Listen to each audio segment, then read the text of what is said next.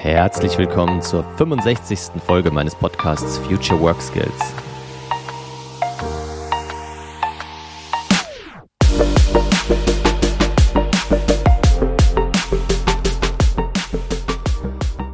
Hallo, ich bin Dennis Fischer und darf dich heute zu einer ganz besonderen Podcast-Folge begrüßen weil, vielleicht hast du es in meinem Newsletter letzte Woche gelesen, ich äh, zum ersten Mal Vater geworden bin.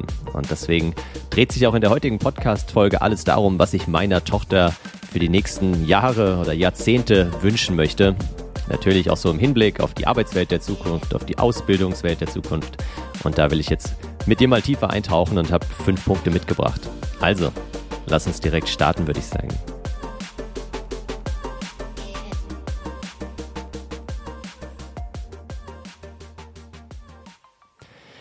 Ja, genau. Vielleicht hast du es in meinem Newsletter in der letzten Woche gelesen, am letzten Sonntag. Falls du da übrigens noch nicht angemeldet bist, melde dich gerne an. Einmal die Woche schicke ich ein Newsletter raus. Immer sehr kurz, knapp und äh, hoffentlich auf den Punkt gebracht. Die letzte war doch persönlich, weil meine Freundin und ich jetzt vor drei Wochen unser erstes Kind bekommen haben. Äh, ein Mädchen und ja, ist nicht nur eine komplette Lebensveränderung. Ähm, das Leben wurde echt von heute auf morgen auf den Kopf gestellt, sondern natürlich mache ich mir auch auf einmal ganz andere Gedanken und habe mich jetzt schon mehrfach gefragt, auch schon vor der Geburt gefragt, hey, die wird jetzt diesem Jahr geboren, 2022, wie alt wird sie überhaupt? Und habe in der Welt äh, einen Artikel gefunden, der ist schon von 2017, aber damals haben sie eine Studie zitiert, wonach jedes dritte neugeborene Mädchen 100 Jahre alt wird. Und das ist jetzt fünf Jahre her, da hat sich sicherlich wieder ein bisschen was getan. Also ich glaube, die Wahrscheinlichkeit steht nicht schlecht, dass unsere Tochter auch 100 wird. Ja, und dann fragt man sich natürlich, hey, wie sieht so ein Leben aus? Ja, wie, wie werden diese 100 Jahre wohl gefüllt sein? Äh, wie werden die ablaufen? Wie viel wird aus, aus Spielen, aus Lernen, aus Arbeiten, aus Spaß bestehen, aus Reisen? Wie wird sich die Welt verändern? Und vor allem, was wünsche ich mir für sie? Und da habe ich mir einfach mal jetzt mal so ein paar Gedanken gemacht fünf Punkte aufgeschrieben und die will ich ganz gern mal mit dir durchgehen. Also es wird heute eine Solo-Folge, ausnahmsweise mal wieder seit langem, nicht weil mir die Interviewgäste ausgehen, ganz im Gegenteil, aber ich glaube, es ist ein guter Zeitpunkt, um mal eine kurze, prägnante Solo-Folge einzuschieben. Und der erste Punkt, der ist mir gleich super, super wichtig ähm, und ich habe ihn genannt, nicht alles ersparen. Ähm, passt ganz gut äh, zu einem äh, anderen Tipp, den ich auch letztens gehört habe in einem meiner Trainings, wo ich dann auch irgendwie auf Helikoptereltern zu sprechen kam und dann meinte eine Teilnehmerin, selbst Mutter, ja, Dennis, Helikoptereltern äh, gibt es heute gar nicht mehr. Mittlerweile gibt es Rasenmähereltern. Also Rasenmähereltern sind die, die wirklich alles vor ihren Kindern schon abmähen, damit die entsprechend schön über den frisch gemähten Rasen durchs Leben gehen können. Und fand ich ein ganz schönes, aber auch gleichzeitig erschreckendes Bild. Äh, und es hat sich leider bestätigt in der letzten Woche. Da war ich eben mit unserer Tochter kurz draußen spazieren, bin an einem Spielplatz vorbei, habe mich so gefragt, wie das ist, wenn ich da mal irgendwie in drei, vier, fünf Jahren vielleicht sitze und auf einmal fängt eine Mutter an zu brüllen. Wer hat mein Kind hier die Rutsche runtergeschubst? Und guckt dann nach oben und zitiert dann so drei Jungs, äh, die anscheinend ihren Jungen die Rutsche runtergeschubst haben sollen vor sich und hat die angebrüllt, wirklich aus nächster Nähe. Ich weiß genau, dass es einer von euch war. Gibt's jetzt zu, wer war's? Und so. Ich dachte, mein Gott, ey, wenn einer von den drei Jungs jetzt mein Kind wäre, ich glaube, ich äh, hätte ihr aber auch einiges erzählt und dann kamen auch irgendwann die Eltern der anderen Kinder an. Aber also die war definitiv ein, eine Rasenmäher-Mutter äh, oder vielleicht noch die Steigerung davon, was auch immer das dann ist. Naja, und dann habe ich dazu passend gestern ähm, einen ganz schönen Newsletter gelesen. Vielleicht hast du es auch in meinem Buch gelesen. Ich äh, habe eigentlich ganz, ganz wenige Newsletter abonniert. Einen, den ich jetzt wirklich seit drei, vier Jahren abonniert habe und immer wieder gern lese, ist der Friday Forward Newsletter. Ähm, kann ich dir empfehlen. Einfach mal googeln, Friday Forward Newsletter. Und ähm, er bringt auch immer ganz schöne Geschichten, äh, verbindet viel mit Storytelling, auch mit persönlichem Storytelling. Und da ging es um die Erdnussallergie. Was hat die Erdnussallergie jetzt mit dem Ersparen zu tun? äh, oder seine Kinder zu behüten, zu beschützen? Ja, ganz einfach. Die haben in Amerika eine Studie mit über 600 Kindern gemacht und haben gesagt, hey, viele Kinder, Jugendliche sind halt allergisch gegen Erdnüsse. Und dann haben sie die Gruppen in zwei Gruppen geteilt. Die einen Kinder haben überhaupt keine Berührungspunkte mit Erdnüssen gehabt. Also es war komplett verboten, auch in der Kita. Die durften überhaupt keine Erdnüsse irgendwie essen. Und die andere Gruppe hat halt in ganz kleinen Mengen äh, sozusagen Dinge mit Erdnüssen drin bekommen. Und das Ganze haben sie sich dann fünf Jahre lang angeschaut und eben nach den fünf Jahren geguckt und tatsächlich ähm, hatten ja diejenigen, die keine Erdnüsse, also überhaupt keine Berührungspunkte mit Erdnüssen hatten, am Ende eine fünfmal höhere Wahrscheinlichkeit an eine Erdnussallergie zu bekommen, als die, die halt regelmäßig damit in Berührung gekommen sind. Was soll das heißen? Ich will es mal mit einem Satz zusammenfassen, den ich in meiner Coaching-Ausbildung gelernt habe und, und sehr, sehr gut fand. Da hat unser Ausbilder damals gesagt, wer seinen Kindern immer alles erspart, bekommt es irgendwann zurückgezahlt. Und zwar inklusive Zinsen. Das heißt, wenn man versucht, eben seine Kinder immer vor allem zu beschützen, wie in dem Fall vor Erdnüssen, ja, dann ist klar, dass sie irgendwann vielleicht dagegen allergisch werden können, weil sie halt bis dahin noch überhaupt keine Berührungspunkte damit hatten. Und das ist was, was ich hoffe, mal gucken, wie ich es dann schaffe, weil ich merke ja jetzt schon, dass man natürlich auch so einen Beschützerinstinkt hat und dem Kind ein möglichst angenehmes Leben bereiten will.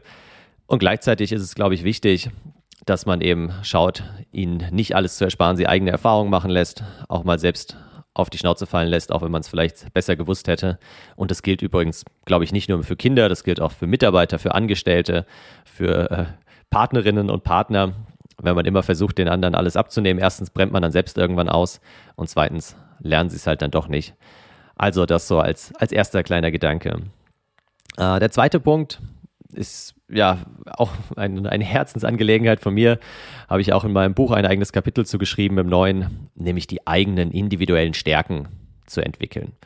Ich glaube, die, die Arbeitswelt, die Berufswelt war noch nie so geeignet wie heute und in den nächsten Jahren dafür, dass jeder seine eigenen Stärken, äh, seine individuellen Stärken mit einbringen kann. Ja, ob man heute dann irgendwie Innenausstatter für virtuelle Räume wird, ob man YouTuber, YouTuberin wird, Influencer, was auch immer es für Berufe in den nächsten Jahren geben wird, die wir uns heute noch gar nicht vorstellen können. Ich glaube, die Möglichkeiten sind extrem gut, dass man die eigenen Stärken einbringt. Aber dazu muss man sie natürlich erstmal erkennen und sie müssen erstmal gefördert und entwickelt werden. Ja, und da könnte man jetzt eine ganze eigene Folge sicherlich über unser Schulsystem in Deutschland machen, was ja ursprünglich zurückgeht noch auf Alexander von Humboldt, der, ich habe es gerade nochmal nachgeschaut, 1859 mittlerweile gestorben ist. Also noch nicht wirklich eine Ahnung davon hatte, wie wir heute irgendwie leben. Und trotzdem hat sich am Schulsystem seitdem im Prinzip nicht viel verändert. Es geht immer noch darum, irgendwie den Kindern möglichst viel Wissen reinzupumpen. Und da gibt es ein sehr, sehr schönes Zitat. Ich glaube, das habe ich letztens auch bei, bei Lanz und Brecht im Podcast gehört, genau, von François Rabelais. Äh, ein ehemaliger Priester war, glaube ich, äh, der schon vor 500 Jahren gesagt hat, Kinder wollen nicht wie Fässer gefüllt, sondern wie Fackeln entzündet werden. Also Kinder wollen nicht wie Fässer gefüllt, sondern wie Fackeln entzündet werden. Ich finde es ein unheimlich schönes Bild, gerade für unser Schulsystem. Problem ist halt nur, es heißt ja Schulsystem, weil es halt ein System ist, ja, und dadurch entstehen natürlich viele systemische Probleme auch in der Schule. Und die meisten Lehrer äh, sind vielleicht am Anfang ihrer Karriere noch motiviert, aber ergeben sich dann irgendwann dem System und lassen, fügen sich da eben ein und füllen dann doch irgendwann nur noch die Kinder ab. Ich habe selbst gemerkt, ich habe ja im letzten Semester eine Vorlesung gehalten in Nürnberg an der FOM und ähm, allein was das für, für ein Apparat ist, ja, wie viele Vorgaben man da erfüllen muss, wie genau die Lerninhalte dann doch vorgegeben sind am Ende für ein Fach wie Design Thinking und Business Model Innovation. Da dachte ich, hey, da kann ich mich jetzt mal kreativ austoben. Nee, da waren die Inhalte sehr genau vorgegeben, der Ablauf am Ende, die Art der Prüfung war genau vorgegeben. Also da ist die Kreativität dann doch auch auf Seiten der Lehrer sehr beschränkt und da habe ich auch leider bei mir selbst gemerkt, wie schnell man dann einfach äh, ja, da so in den normalen Prozess verfällt und wie anstrengend es ist, dann doch immer mal wieder was anderes zu probieren und mit Miro zu arbeiten und den Studierenden in dem Fall neue Tools beizubringen. Aber es gibt eben, es gibt schon auch positive Beispiele, Eins davon ist die evangelische Schule in Berlin. Äh, ich verlinke dir mal das YouTube-Video auch in den Show Notes. Habe ich letztens einen schönen Beitrag gesehen. Ich glaube, es war auf der Deutschen Welle. Super geil, ja, wie die mit den Schülern umgehen. Also völlig weg vom normalen Schulsystem. Die haben, ich glaube, es war eine zwölfte Klasse oder so, haben die eine Woche lang sich dem Buch Homo Deus von Harari gewidmet. Allein das ist schon Leistung und haben es aber nicht einfach nur gelesen und irgendwie dann auswendig gelernt und am Ende wurden sie irgendwie dazu befragt, sondern die sollten ein Brettspiel entwickeln. Ein Brettspiel zu diesem Buch Homo Deus, womit man ja vielleicht das Wissen, gewisse Inhalte wiederum anderen äh, Schülerinnen und Schülern vermitteln kann. Und da kamen richtig coole Ideen bei raus. Und auch sonst macht diese evangelische Schule in Berlin da extrem viel richtig. Schicken die Kinder, ich glaube, jedes Jahr zwei bis drei Wochen auf so Expeditionen durch Deutschland, wenn sie älter sind, durch ganz Europa, wo die in Kleingruppen gemeinsam wandern, Fahrrad fahren, äh, ja, mit dem Zug fahren und eben so die Welt erkunden, Gruppendynamiken kennenlernen, Probleme lösen lernen, also wirklich viele, viele Soft Skills, die ich auch in meinem Buch beschrieben habe, kriegen sie da schon in der Schule mit. Und da lernt man natürlich auch, was sind denn da meine Stärken in so einer Gruppe, was kann ich einbringen, wo halte ich mich auch vielleicht eher mal zurück. Ja, und das wäre natürlich wunderbar, wenn es davon noch viel mehr geben würde. Ich meine, nicht umsonst gibt es ja diese Montessori-Mafia, also auch das ein Artikel aus der, äh, ich glaube, Financial Times, nee, äh, Wall Street Journal, genau, war es, wo es eben um die Montessori-Mafia ging, also darum, dass Larry Page, äh, Sergey Brin, die, die Google-Gründer, aber auch Jeff Bezos, äh, Julia Child, die, die bekannte Köchin und auch der Wikipedia-Gründer, dass sie alle auf einer Montessori-Schule waren und da halt eben gelernt haben, ja, Dinge kritisch zu hinterfragen, nicht einfach nur Sachen bulimieartig auswendig zu lernen und dann wieder zu coinen. Und genau das ist ja auch das Thema für die nächsten Jahre und Jahrzehnte.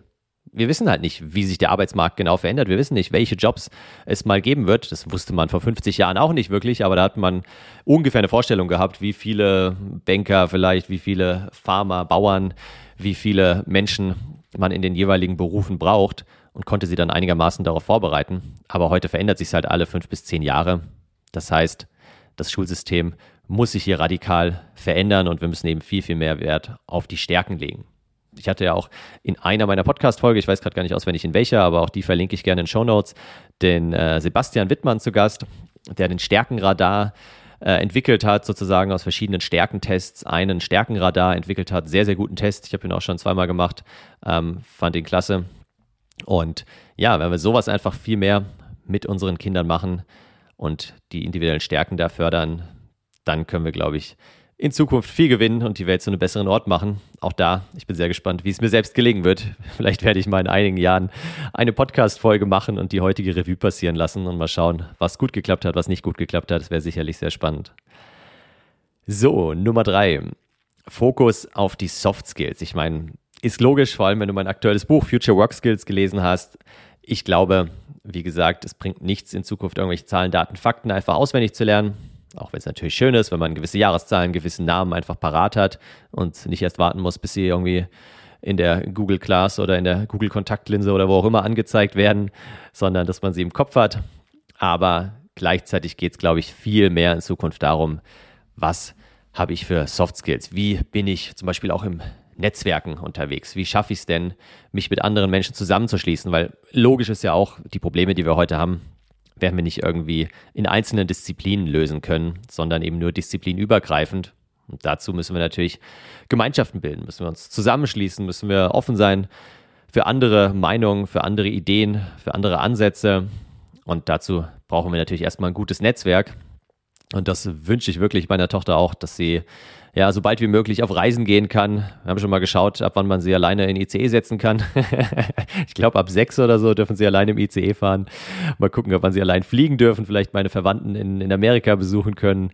Also, dass sie einfach unheimlich viel reist, weil ich finde, Reisen ist einfach das, was am meisten bildet, was mich auch mit am meisten geprägt hat, neben den zwei Jahren, die ich in Frankreich natürlich auch gelebt habe, studiert habe, gearbeitet habe ähm, waren es vor allem so die Reisen, die bleibende Eindrücke hinterlassen haben. Auch ja, einfach spannende Menschen, die, die ich da kennenlernen durfte. Und das wünsche ich ja auch. Interessante Begegnungen und dadurch hoffentlich auch wieder eine gewisse Offenheit, eine Toleranz gegenüber andersartigen, anders erzogenen, ähm, ja, einfach Menschen, die vielleicht auch nicht ganz so viel Glück hatten mit der Familie, in die sie hineingeboren wurden. Ähm, ich glaube, das ist eh ein Faktor, um, ohne da jetzt zu stark ausschweifen zu wollen, aber dieser Faktor Glück ist einfach unfassbar unterschätzt.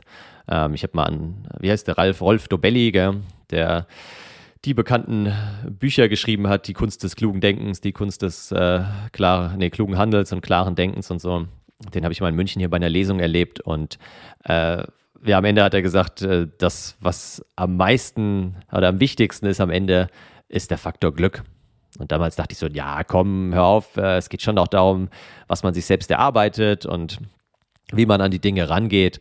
Und ja, ich glaube auch immer noch, äh, dass, man, dass man das Glück natürlich äh, ihm entgegengehen kann, dass man da selbst viel beeinflussen kann und gleichzeitig, ich meine, ich habe es jetzt auch bei der bei unserer Tochter gemerkt, bei der Geburt. Ähm, wir hatten leider vorher eine, eine Fehlgeburt im letzten Jahr, ähm, die tragisch und, und sehr traurig war und so. Und da merkt man einfach, ja, wie viel Glück und wie viel ähm, Zufall da in gewisser Weise natürlich schon auch vorherrscht. Äh, und, und wie dankbar und wie demütig äh, ich dann am Ende geworden bin, hätte ich auch vorher nie gedacht, weil ich immer dachte, ja, man kann sich alles irgendwie selbst erarbeiten, selbst erkämpfen. Ja, bis zum gewissen Grad schon, aber irgendwann halt auch nicht mehr. Also dieses Thema ja, Netzwerken, einer der, der allerwichtigsten Soft Skills, Empathie, sowieso klar, äh, glaube ich, der wichtigste Skill in Zukunft. Bin ich auch sehr gespannt, wie ich es schaffe, diese Empathie ihr beizubringen. Ich glaube, im, im, allerersten Schritt, indem ich sie selbst vorlebe, äh, versuche mich in sie hineinzuversetzen, was aktuell wirklich schwierig ist, weil in einer Sekunde schläft sie total äh, lieb auf meiner Brust und in der nächsten äh, brüllt sie mir ins Ohr und ja, dann geht es wieder, unsere Checkliste durchzugehen, die ich so zum Spaß mal angelegt habe mit meiner Freundin. So, woran kann es überall liegen? Ja, was steckt quer? Ist es die Verdauung? Ähm, hat sie irgendwo anders irgendwelche Schmerzen? Hat sie Fieber und so weiter? Ja, meistens ist es dann doch die Verdauung, ist relativ easy. Aber auch da, manchmal will sie auf dem Bauch liegen, manchmal auf dem Rücken. Ja, da versuche ich mich dann immer sehr empathisch hineinzuversetzen. Fällt manchmal leichter, manchmal schwerer. Aber ich glaube, das wird extrem spannend, ihr dieses ja, das beizubringen zum gewissen Grad. Äh, 10, 20 Prozent laut einer Oxford-Studie ist es ja genetisch bedingt, aber den Rest kann man eben durchaus trainieren, kriegt man jetzt durch die Erziehung mit, kann man eben aber auch selbst noch dann später trainieren. Und das wird interessant. Ja, und dann ein Punkt, auf den ich mich sehr, sehr freue, der, glaube ich, auch extrem anstrengend ist, kritisches Denken. Auch einer meiner Future Work Skills, kritisches Denken, kritische Fragen stellen. Wie schafft man es wirklich, diesen Skill zu vermitteln, die Sachen zu hinterfragen, nicht einfach so zu akzeptieren, sondern auch wenn es wahrscheinlich irgendwann nervig ist und gerade so in dieser Phase, wo sie dann ihre 380, äh, laut Studien, 380 Fragen am Tag stellen, ja, das äh, wird interessant, aber da dann eben nicht das abzubügeln, zu sagen, ja, weiß ich nicht, sondern ja klar, wo kann man es denn nachschauen? Wie kannst du es dir auch selbst erarbeiten? Weil ich gehe bestimmt nicht los und schlage am Tag 380 Fragen nach, aber wie kann ich ihr Wege beibringen, das selbst nachzuschauen? Wie kann ich ihr auch Wege beibringen, Wikipedia-Artikel und so weiter kritisch zu hinterfragen und nicht gleich die erstbeste Antwort zu glauben, die sie irgendwo findet? Also das wird super spannend und am Ende, ja, sind es, glaube ich, echt viele Themen, die ich auch in meinem ersten Buch schon zusammengefasst habe, sei es von Ziele setzen, Netzwerken, ein bisschen Selbstmanagement, ähm, über Finanzen will ich gleich noch sprechen. Also diese ganzen Themen, die wir leider in der Schule nicht lernen, die sie hoffentlich aus meinen beiden Büchern so ein bisschen mitnimmt und nicht sagt, ah ja, Papa, das war vielleicht damals vor 20 Jahren mal irgendwie äh, modern und wichtig, heute brauchen wir was ganz anderes. Mal schauen, glaube ich nicht. Ich glaube, viele der Themen, die ich in den Büchern behandle, sind auch in 20 Jahren noch relevant weil wir Menschen einfach weiterhin Menschen bleiben, die Skills sich nicht komplett verändern. Und trotzdem, klar, muss man es vielleicht dann anders verpacken. Vielleicht gibt es dann einfach eine Neuauflage äh, in Form von kurzen Videos oder so, um es leichter zu konsumieren. So, der vierte Punkt. Ganz, ganz, ganz, ganz wichtig: Neugierde. Wie hat Einstein mal so schön gesagt, äh, ich war oder ich bin nicht super intelligent, ich bin einfach nur leidenschaftlich neugierig. Und ich glaube, jedes Kind ist leidenschaftlich neugierig. Ja, wir haben gerade schon über die Fragen gesprochen. 380 circa pro Tag ähm, bei, bei Kindern so im Alter von vier bis fünf Jahren. Ja, alles entsteht durch Fragen. Ja, wenn wir uns neue Fragen stellen, kommen wir auf neue Antworten. Durch neue Antworten ja, lösen wir hoffentlich neue Handlungen aus und dadurch erzielen wir neue Ergebnisse. Das heißt, wenn wir irgendwas verändern wollen, sollten wir uns neue Fragen stellen. Und ich glaube, da geht es weniger darum, bei Kindern jetzt die, die Neugierde irgendwie groß zu wecken und, und zu ja, fördern, sondern vielmehr zu versuchen, sie nicht zu ersticken und ihnen klarzumachen, hey, auch wenn es in der Schule vielleicht nicht so wichtig ist, auch wenn es ähm, vielleicht in der Kita, im Kindergarten äh, noch nicht so, Kita weniger, aber vielleicht im Kindergarten da noch nicht so gefördert wird, stell weiter Fragen, bleib neugierig, ja, schau, wo du irgendwas Neues noch lernen kannst und sei offen für verschiedenste Themen. Ich glaube, dieses Spezialistentum, ist nicht vorbei, aber wird immer weniger wichtig. Wir brauchen heute einfach Persönlichkeiten, die vielfach interessiert sind, die in die unterschiedlichsten Themenbereiche reinschauen. Und ich zitiere da immer ganz gerne, oder was so ein Buch, was mich verändert hat, war von Barbara Scher damals dieses Du musst dich nicht entscheiden, wenn du tausend Träume hast. Packe ich auch nochmal in die Show Notes. Da hat sie eben diese Scanner-Persönlichkeiten beschrieben, weil bis dahin dachte ich auch immer, hey, ich muss doch jetzt irgendwie so ein Themenfeld finden, so ein Bereich, wo ich wirklich, wirklich irgendwie gut drin bin, wo ich wirklich Bock drauf habe, wo ich mich den ganzen Tag mit beschäftigen möchte. Und dann habe ich gemerkt, hey, aber genau das ist ja der Grund, warum ich auch selbstständig geworden bin. Weil es halt nicht ein Themengebiet gibt. Ja, deswegen habe ich auch keine Doktorarbeit in irgendwas geschrieben, weil mich wirklich ja, fünf Jahre lang nur irgendwie auf theoretischer Basis mit irgendwas äh, zu beschäftigen, ist einfach nicht mein Ding, sondern ich brauche diese Abwechslung. Ich muss auf der Bühne stehen, Vorträge halten, Keynotes geben. Gleichzeitig liebe ich es auch, mich mal wieder zurückzuziehen, zu lesen, eigene Bücher zu schreiben, dann wieder Workshops, Trainings mit einer kleinen Gruppe zu interagieren, wirklich intensiv zu arbeiten. Ja, und dann aber auch mal wieder frei zu haben, einfach Zeit für mich und diesen, diese Wechsel, ich glaube, ja, das, das wird in Zukunft noch viel wichtiger, dass wir da bereit sind, immer hin und her zu springen und dass wir einfach auch diese Scanner-Persönlichkeiten viel mehr fördern. Menschen, die eben auch bereichsübergreifend mal in verschiedene Themen reintauchen, die überall keine ganz, ganz tiefen Experten sind, aber die es schaffen, diese Experten auch wieder zusammenzubringen, die miteinander zu vernetzen äh, und in den Austausch zu bringen, weil nur so, wie schon erwähnt, lösen wir irgendwie die, die Probleme der Zukunft. Und ja, ein Aspekt, der mir da so aufgefallen ist, wo ich glaube ich, auch noch Aufholbedarf habe, wo ich aber jetzt hoffentlich auch durch, durch unsere Tochter langsam besser werde, ist das Thema Spielen. Ich habe einen Planer, mit dem ich arbeite. Und zwar, äh, es gibt ja unzählige Planer von Passion Planner und 6-Minuten-Journal und so weiter, Bullet Journal. Ich selbst nutze äh, im Moment noch den Einfach loslegen Planer, der ist von Haufe, heißt Einfach loslegen. Ähm, habe gesehen, dass es ihn bei Amazon übrigens auch gebraucht gibt. Ich habe hab mich dann gefragt, übrigens kritisches Denken wieder, habe mich dann gefragt, so wie sieht denn so ein gebrauchter Planer aus, den ich bei Amazon kaufe? Vielleicht bestelle ich mir mal einen, ist zwei, drei Euro billiger. Dafür halt vielleicht schon vollgeschrieben. Äh, keine Ahnung. Äh, muss ich dann die Sachen machen, die da drin stehen? Oder vielleicht ganz lustig zu schauen, was andere dann reingeschrieben haben. Vielleicht ist der, der halbe Planer schon benutzt. Also mal gucken. Auf jeden Fall ist in diesem einfach loslegen Planer sind so, so Kästchen zum Ankreuzen, um den gestrigen Tag zu reflektieren. So, wie habe ich geschlafen? Wie gut habe ich mich ernährt? Habe ich mich mit anderen Leuten umgeben? Habe ich fokussiert gearbeitet und so weiter? Ich, so sieben, acht verschiedene Felder und eines davon habe ich gestern gespielt. Und über Monate, ja eigentlich die letzten ein, zwei Jahre, habe ich da nur ganz, ganz selten so ähm, ein Kreuz gemacht, außer ich habe mal irgendwie weiß ich, sportlich gespielt oder ich habe mal irgendwie Romme gespielt oder keine Ahnung. Ähm, und dann habe ich letztens so drüber nachgedacht und dachte, hey, warum machst du da eigentlich immer kein Kreuzchen? Ja, spielst du wirklich so wenig? Was heißt denn spielen? Was, wie definiert man überhaupt spielen? Ich habe einen sehr interessanten Podcast gehört letztens, auch den verlinke ich dir. Also siehst du, heute gibt es viele Links. Ähm, Arbeitsphilosophen kennst du vielleicht von Frank Eilers und da hat er die Wiebke Bruns interviewt, die werde ich auch demnächst mal bei mir interviewen, äh, forscht an der Uni Kiel zum Thema ähm, ja, Future Skills und, und softe Kompetenzen so. Und in dem Interview hat äh, Frank Eilers irgendwie gesagt, hey, wenn sich die Arbeitswelt denn so verändert in den nächsten Jahren, wird dann irgendwann vielleicht so der Job und werden die Unternehmen so eine Art Spielewiese für Erwachsene, ja? Wenn wir dann irgendwann mal unser Grundeinkommen beziehen, äh, wenn es nicht mehr nur darum geht, irgendwie um des Geldverdienens wegen zu arbeiten, können wir dann anfangen, wieder mehr zu spielen, spielerisch an die Themen ranzugehen und so vielleicht auch auf ganz neue Lösungen, neue Ideen kommen. Und das fand ich eine unheimlich schöne Ideen, unheimlich schönen Gedanken, äh, den ich dir auch gerne mal mitgeben will. So die Frage, wo können wir denn im Alltag noch mehr spielen? Wo können wir denn auch im Berufsleben vielleicht es schaffen, so ein bisschen spielerischer an die Themen ranzugehen, ohne äh, ja, eine gewisse Ernsthaftigkeit zu verlieren, ohne auch ergebnisorientiert vielleicht zu sein und trotzdem mehr zu spielen und dann öfter mal auch bei dem einfach loslegen Planer ein, ein Kreuzchen machen zu können. Und ich glaube, da sind Kinder sicherlich auch sehr geeignet, äh, weil man einfach durch Kinder automatisch spielt. Und wenn ich das auch hoffentlich schaffe, äh, meiner Tochter so ein bisschen zu zeigen, hey, Spielen ist nicht nur was, was man im Kindesalter macht, sondern das darfst du gerne beibehalten. Diese Neugierde, diese spielerische, diese Herangehensweise darfst du gerne auch später noch mit ins Berufsleben nehmen, in dein, generell in dein Leben nehmen. Ich glaube, dieses Berufsleben an sich gibt es ja gar nicht mehr später. Aber das fände ich sehr, sehr schön und würde ich mir wünschen.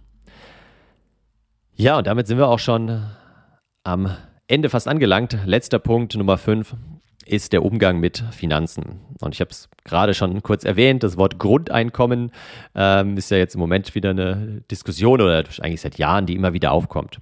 Ich selbst beschäftige mich jetzt seit boah, bestimmt fünf, sechs Jahren. Ich weiß gar nicht, wann ich das erste Mal von diesem Verein Mein Grundeinkommen e.V. gehört habe. Schau es dir gerne mal an. Mein Grundeinkommen ist eine, eine Website, ist ein Verein, was machen die? Die sammeln Spenden ein. Ähm, man kann da sich beteiligen. Ich bin da auch ein Crowdhörnchen, wie sie es nennen. Also ich zahle da monatlich einen kleinen Beitrag ein und aus diesen Beiträgen füllen sie eben die Töpfe und sobald 1000, nee, 12.000 Euro zusammen sind, genau, wird wieder ein Grundeinkommen verlost. Das heißt, eine Person kriegt 1000 Euro pro Monat als Grundeinkommen für ein Jahr und kann dann so ein bisschen darüber berichten, wie verändert sich dadurch das Leben, ähm, was macht das mit ihnen. Das ist jetzt kein wirkliches großes Experiment, ähm, aber es ist eine nette Idee, finde ich, und schafft einfach eine Awareness für dieses Thema. Und ja, jetzt äh, wieder neu aufgekommen ist das Thema so ein bisschen auch durch das aktuelle Buch vom Richard David Brecht, dieses Freiheit für alle. Ich habe es gelesen, und zwar von vorne bis hinten, hat, glaube ich, 500 Seiten knapp. Ähm, davon, ich glaube, 120 circa zum Grundeinkommen. Muss man es lesen? Wahrscheinlich nicht. Ich würde sagen, den Teil zum Grundeinkommen kann ich empfehlen, ähm, wobei ich dir jetzt gleich die wichtigsten Gedanken mitgeben werde. Den Rest hast du in meinem Buch schon gelesen. Also wie verändert sich die Arbeitswelt? Was gibt es da für Studien? Welche Jobs werden eher wegfallen? Welche werden neu geschaffen? Ohne mir da jetzt selbst auf die Schulter klopfen zu wollen, aber ich glaube, das habe ich etwas anschaulicher und mit mehr Beispielen, mehr Geschichten ähm, geschrieben als er. Klar, wenn du noch viel tiefer in die Theorie eintauchen willst, dann kannst du dir das Buch gerne holen. Aber mich würde mal interessieren, wie viele Menschen in Deutschland das wirklich von vorne bis hinten durchgelesen haben. Äh, da bin ich wahrscheinlich einer der wenigen, weil das echt auch ein bisschen trocken und zäh ist teilweise, muss ich sagen. Aber sei es drum, das Thema ist mega spannend und er hat eben genau dieses bedingungslose Grundeinkommen jetzt wieder auf den Tisch gebracht. Warum brauchen wir erstmal eins? Naja, also was ja logisch ist oder was offensichtlich ist, dass einfach immer mehr Jobs automatisiert werden. Sei es geistige Routinetätigkeiten, die durch Algorithmen, künstliche Intelligenzen übernommen werden, seien es aber auch noch weiter körperliche Tätigkeiten, automatisiertes Fahren, automatisiertes Busfahren, äh, Supermarktkassen und so weiter. Also einfach Tätigkeiten, die ersetzt werden. Dadurch werden die Leute entweder arbeitslos oder müssen sich andere Jobs suchen. Die sind dann häufig nicht direkt unbedingt besser bezahlt. Das heißt, diese ja, Lohnsteuer, Einkommenssteuer, durch die ja sich heutzutage überwiegend der Staat finanziert, wird einfach immer weniger, weil immer mehr Wertschöpfung durch Roboter und durch Maschinen gewährleistet wird. So, aber die wiederum zahlen eben nicht besonders viel Steuern. Und das ist schon mal der erste Punkt. Wir müssen uns überlegen in den nächsten Jahren, wie können wir uns als Staat finanzieren, wenn eben gewisse Personen Jobs verlieren. Wie gesagt, auch vielleicht dann nicht direkt adäquate Jobs entsprechend finden, weil du kannst nicht jeden Busfahrer dann irgendwie zum Altenpfleger, aber auch nicht zum UX-Designer umschulen. Was machen wir mit den Menschen und gleichzeitig, wie finanzieren wir das Ganze? Das heißt, wir brauchen erstmal neue Einnahmequellen für den Staat und da wäre natürlich ähm, ja, eine Idee, eben stärker entweder die Wertschöpfung zu besteuern, also die Unternehmen, die Wert schöpfen, oder was auch Brecht vorschlägt, was ich eine sehr, sehr gute Idee finde, eben diese Mikrofinanztransaktionssteuer. Das heißt, überall, wo Geld hin und her geschickt wird, und das gilt auch für uns, ja, wenn ich jetzt Geld irgendwo überweise beziehungsweise in Wertpapiere anlege, dass da einfach 0,01 Prozent Mikrosteuer anfallen. Stört mich das als Privatmensch? Nein, das ist vielleicht dann irgendwie ein Euro oder ein paar Cent äh, stört das große Unternehmen, große äh, Hedgefonds, Investmentbanken und so weiter, die halt am Tag Tausende, Zehntausende Transaktionen von links nach rechts schieben und einfach nur Geld damit verdienen, indem sie Geld von links nach rechts schieben. Stört es die? Ja, klar.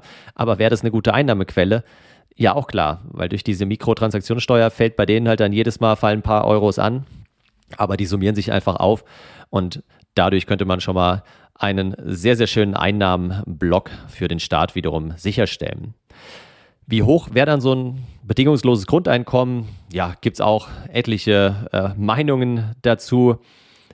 Ich bin der Meinung, es sollte auf jeden Fall klar höher als Hartz IV sein. Das ist schon mal logisch, weil sonst äh, wäre das ganze System irgendwie hinfällig. Und zwar der höchste Hartz-IV-Satz. Also Hartz IV richtet sich ja auch immer mit Wohngeld und so weiter an den jeweiligen Standorten.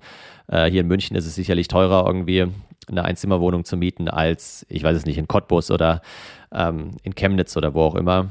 Also deswegen sollte es auf jeden Fall über dem höchsten Hartz-IV-Satz liegen. Der liegt irgendwo dann bei 1200, 1300 Euro. Also ich denke, wenn wir hier von 1500, vielleicht bis maximal 2000 Euro sprechen, wäre das ein gutes bedingungsloses Grundeinkommen. Hieße ja trotzdem nicht, und davon bin ich fest überzeugt, dass dann alle auf einmal nur noch faul auf der Couch liegen und sagen, ach ja, 2000 Euro im Monat fürs Nix-Tun, easy, dann gucke ich jetzt nur noch Netflix. Nee, glaube ich nicht. So sind die Menschen einfach äh, nicht gemacht. Das würde ziemlich schnell langweilig werden und den meisten würde es natürlich auch nicht reichen. Also selbst wenn ich 2000 Euro im Monat hätte hier in München, komme ich trotzdem nicht weit und könnte ich trotzdem nicht irgendwie äh, meine Familie und mich davon finanzieren.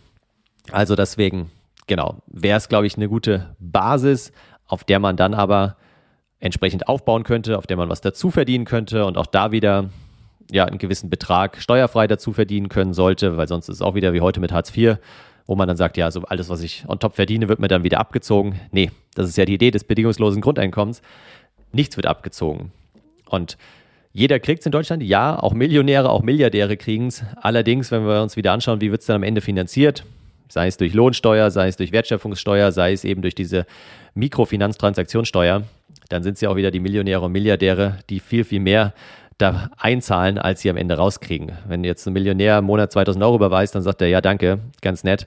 Äh, aber ich habe ja auch irgendwie 10.000, 15.000 dafür eingezahlt oder vielleicht nicht ganz so viel, aber vielleicht 5.000 äh, dafür eingezahlt im Monat. Also da brauchen wir uns, glaube ich, keine Gedanken machen und alle linksorientierten Gregor Gysis können sich entspannen an der Stelle.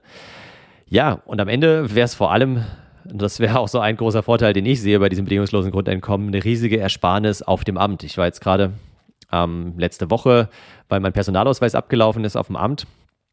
Erstmal, was da los war, war der absolute Wahnsinn. Klar, viele jetzt auch aus der Ukraine hier in München habe ich irgendwie so eine Sprache gehört, aber auch sonst Vater mit zwei Kindern, mit zwei Kleinen und so. Ich dachte mir, hey, du hast bestimmt auch Besseres zu tun und hast überhaupt keinen Bock jetzt hier mit deinen zwei kleinen Kindern irgendwie auf dem Amt zu sein, aber du musst halt persönlich vorbeikommen auch ich für den Personalausweis musste natürlich persönlich das Foto abgeben, persönlich äh, mich da in die Warteschlange stellen und so weiter. Immerhin den Termin konnte ich schon mal online machen, das war schon mal ein Fortschritt. Aber warum können wir das nicht so machen wie in Estland und anderen digitalisierten Ländern, wo man einfach 80, 90 Prozent der Behördengänge sich ersparen kann, weil man es direkt online abfrühstückt? Abgesehen von dem Online wäre es aber auch generell das bedingungslose Grundeinkommen natürlich eine riesige Ersparnis auf dem Amt, weil man nicht bei jedem Hartz-IV-Empfänger und jeder Hartz-IV-Empfängerin wieder überprüfen müsste, was haben die jetzt noch an Vermögen, wie groß ist der Fernseher, den sie haben, welches Auto fahren sie und so weiter, was steht ihnen dann wieder zu, kriegen sie vielleicht noch einen Aufschlag wegen Behinderung und so weiter, sondern es wäre einfach alles mit dem Grundeinkommen abgefrühstückt. Und ja, würden da Jobs wegfallen auf den Ämtern? Ja, klar. Aber könnten die Leute dann vielleicht wieder andere Jobs perspektivisch übernehmen, die wir auch dringend brauchen in der Gesellschaft? Ja, ich hoffe es doch. Ich glaube nicht, dass die sich dann alle nur zu Hause hinlegen würden. Vielleicht würden sie sich dann zum ersten Mal im Leben Gedanken machen, was sie eigentlich wirklich, wirklich wollen. Kleine Unterstellung. So, und ja, wo ich gerade beim, beim Amt war, vielleicht noch äh, eine Anekdote. Als ich dann mein Personalausweis dort beantragt habe, meinte die äh, ja, Dame ist gut, die war irgendwie Anfang 20 wahrscheinlich, sagen wir mal die, die Frau. Ähm, ja, äh, Sie wissen schon, dass Sie Ihren Reisepass noch nicht abgeholt haben. Ich so, äh, wie bitte? Ja, seit, äh, ich glaube, September 2020 äh, liegt Ihr Reisepass hier bei uns. Ich so, oh ja, das ist ja nett. Äh, zeigt zum einen, dass ich seitdem wohl nicht groß gereist bin, da, dank und wegen Corona. Zeigt aber zum anderen auch, wie nervig einfach unser System ist, weil sie sagt dann auch, ja, übrigens, also den können Sie beim nächsten Mal abholen, aber wir benachrichtigen Sie ja nicht, wenn der Personalausweis jetzt fertig ist. Da gucken Sie einfach mal so in drei, vier Wochen, loggen sich mal online da ein und schauen mal nach. Ich denke mir so, ja, warum kann ich da nicht einfach meine E-Mail-Adresse angeben und ihr benachrichtigt mich kurz, wenn sobald der fertig ist? Und warum hat mich in den letzten zwei Jahren eigentlich niemand benachrichtigt, dass mein Reisepass dort bei euch liegt. Immerhin liegt er noch da. Sie hätten ihn ja auch einfach wieder ein, äh, äh, wie sagt man, einmotten, einstampfen können. Und äh, hätte ich jetzt wieder einen neuen beantragen müssen. Aber naja, also deswegen, ich glaube fest daran, dass, dass unsere Tochter, meine Tochter in den nächsten äh, 15, 20 Jahren bedingungsloses Grundeinkommen erleben wird. In welcher Form, wie das dann genau aussieht. Ja, da gibt es unterschiedlichste Herangehensweisen, unterschiedlichste Studien, also Studien auch wieder in Anführungszeichen, Gibt keine richtigen Studien, aber eher theoretischer Natur.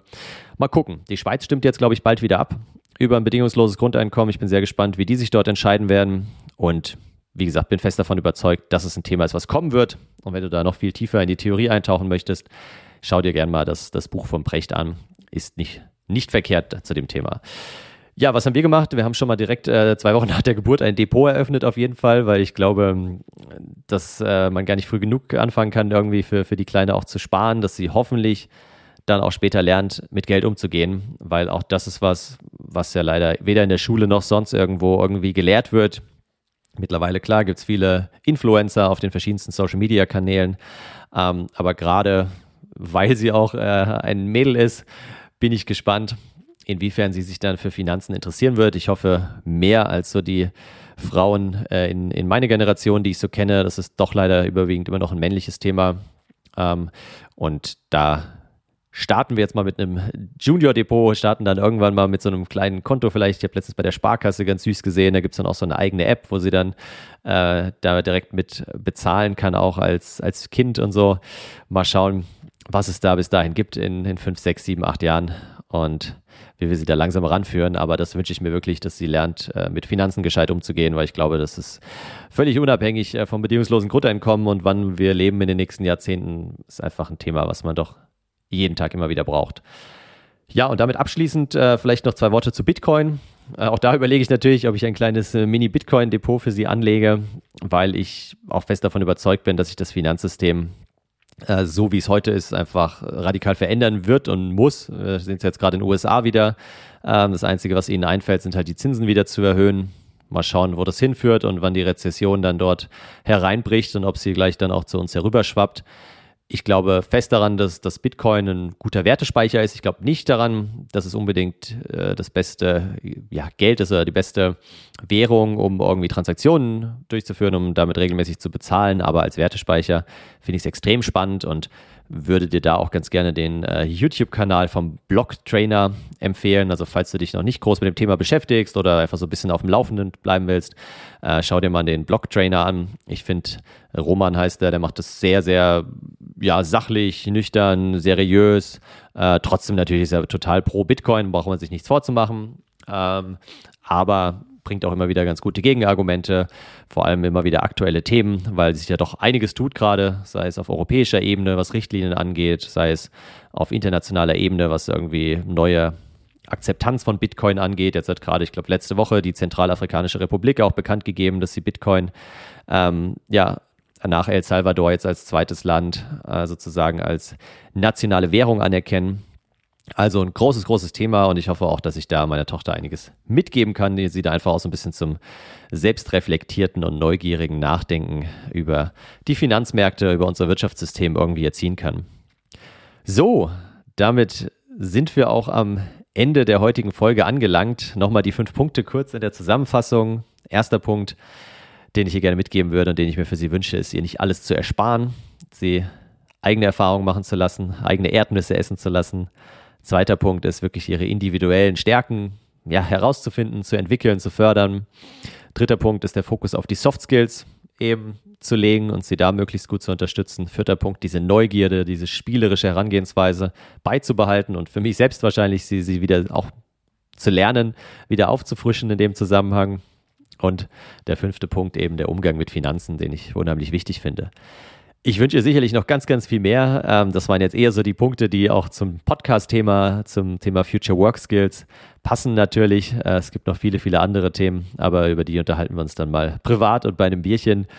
Ich wünsche dir jetzt erstmal eine wunderbare Woche. Freue mich auf dein Feedback, freue mich natürlich auch immer über Rezensionen auf iTunes und ansonsten freue ich mich, wenn du genau mein Newsletter abonnierst, falls du einen Speaker suchst für irgendein Vortrag, sei es äh, im Unternehmen, sei es extern mit Kunden, Kundinnen und so weiter, dann melde dich gerne. Ich bin die nächsten Sommermonate jetzt schon ganz gut ausgebucht, aber Richtung Herbst sieht es wieder besser aus. Da bin ich auch gerne wieder offen für Speaking-Anfragen. Also melde dich bei mir und bis dahin wünsche ich dir erstmal eine schöne Woche. Bleib inspiriert, mach's gut. Ciao, ciao.